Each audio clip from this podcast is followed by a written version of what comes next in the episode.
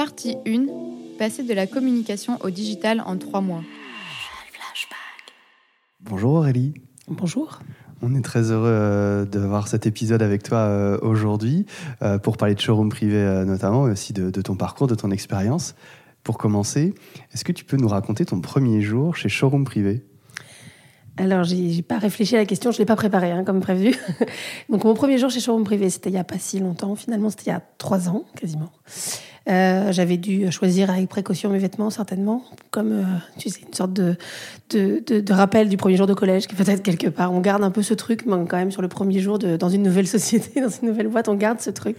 Comme s'il y avait la photo de classe? Ben non, comme si euh, on, on, veut faire bonne impression, on a envie de se dire que peut-être, est-ce que je vais être juste, pas juste, est-ce qu'ils vont être un peu casual, est-ce qu'ils vont être. Bon, j'avais un peu des insiders, donc ça va. Et puis, ben, ça a été très très vite, hein, le premier jour de showroom privé. J'ai aussi découvert. Euh, les restaurants aux alentours des bureaux. Donc c'est là que je me suis dit, euh, c'était peut-être mieux là où j'étais avant, mais bon, c'est pas grave.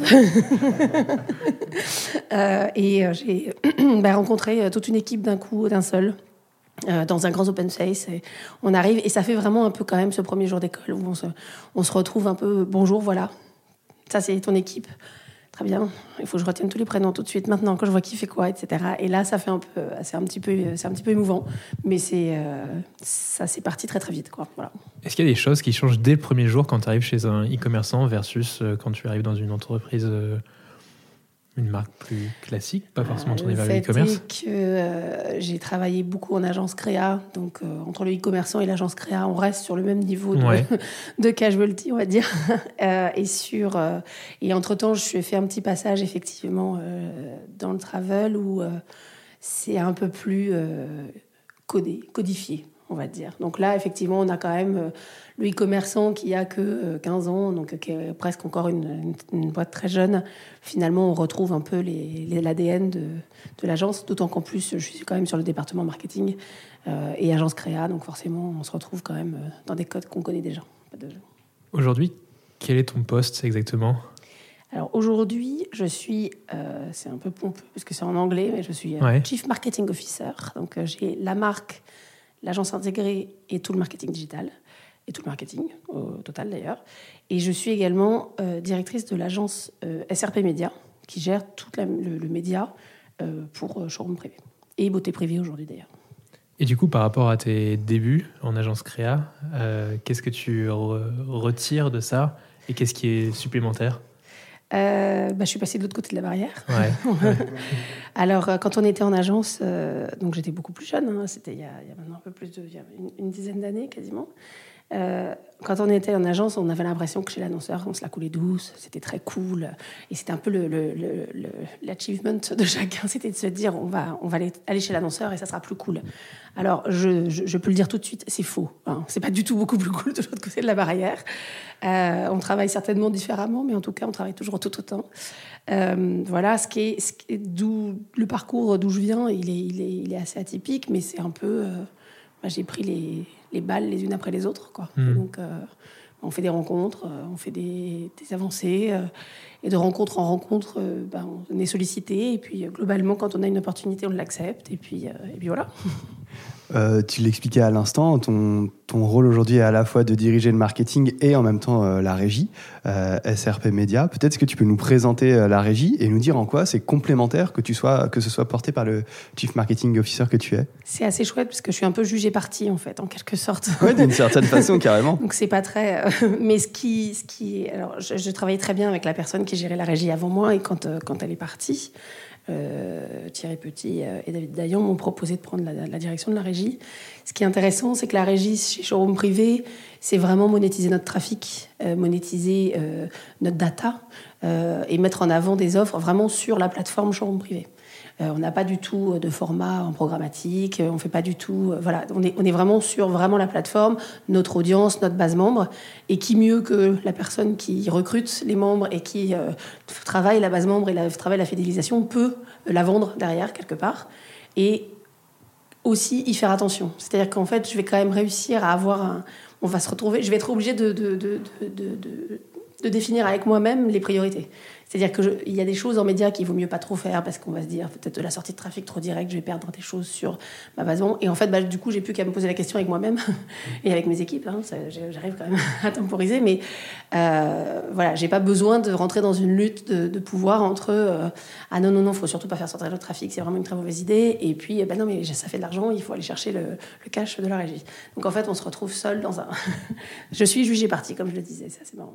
Est-ce que tu peux nous raconter justement quels sont les métiers euh, de la régie euh, de showroom privé? Alors initialement, la régie euh, comptait, alors on l'a lancé en juin 2018, mais il y avait déjà des métiers qui étaient existants chez showroom privé un peu en amont. C'est un peu ce qu'on expliquait comme tous les métiers du, new business, c'est-à-dire qu'on va dissocier du core business qui va être de la vente de produits sur la plateforme et c'est de vente de produits retail, on va dire. Et là aujourd'hui, les new business, bah, ça va être des formes, de, par exemple, de l'abonnement téléphonique, tout ce qui est dématérialisé comme vente, euh, du coupon. Donc, euh, on va appeler ça du shopping de coupon, c'est-à-dire qu'on va acheter un coupon à un prix X et qui va valoir une valeur Y en, magasin. Donc là, mhm. c'est une offre qu'on met à, disposition des marques pour les aider à faire du trafic, à générer du trafic en magasin sur du trafic physique. Et donc, on monétise notre audience pour avoir du trafic en magasin. il y a évidemment ce métier vieux comme le monde, mais qui finalement a toujours de l'avenir, c'est l'asilage. C'est-à-dire que mettre des échantillons dans des colis, au final, euh, ça reste un produit hyper qualité, qualifié, et surtout aujourd'hui où il n'y a plus du tout d'événements, il n'y a plus du tout, euh, on va pas vous distribuer euh, des échantillons la main à la main dans la rue, personne mm. n'en voudra, parce qu'on touche pas les trucs des autres aujourd'hui. Donc forcément, il y, a, quelque chose à faire, et on arrive dans les colis au cœur du foyer, et il y a 100% de taux de, de, couverture, puisque tu touches forcément la personne, la personne va forcément ouvrir son colis. Donc voilà, il y a ce, métier-là qui est également géré par la régie, et puis plus, de façon plus... Euh, récente. Euh, on a installé une DMP donc, qui nous permet de, de, créer des segments de données qu'on va pouvoir monétiser et faire donc euh, de la, de la, de, des, des, campagnes médias programmatiques à l'extérieur de notre site pour des marques avec lesquelles on travaille, sur du ciblage ultra fin, puisque nous, on a toute notre donnée qui est first party, qu'on n'a jamais monétisé ailleurs et qu'on n'a jamais partagé et qui nous permet d'avoir bah, tout ce qui est moment de vie, type de marque aimée, etc. Donc on peut avoir des, des ciblages extrêmement performants.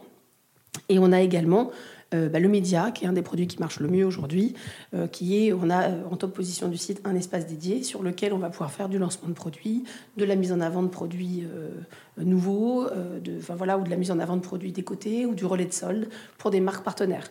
Ça, c'est vraiment quelque chose qu'on va proposer aussi aux marques avec lesquelles on travaille. On va les aider aujourd'hui.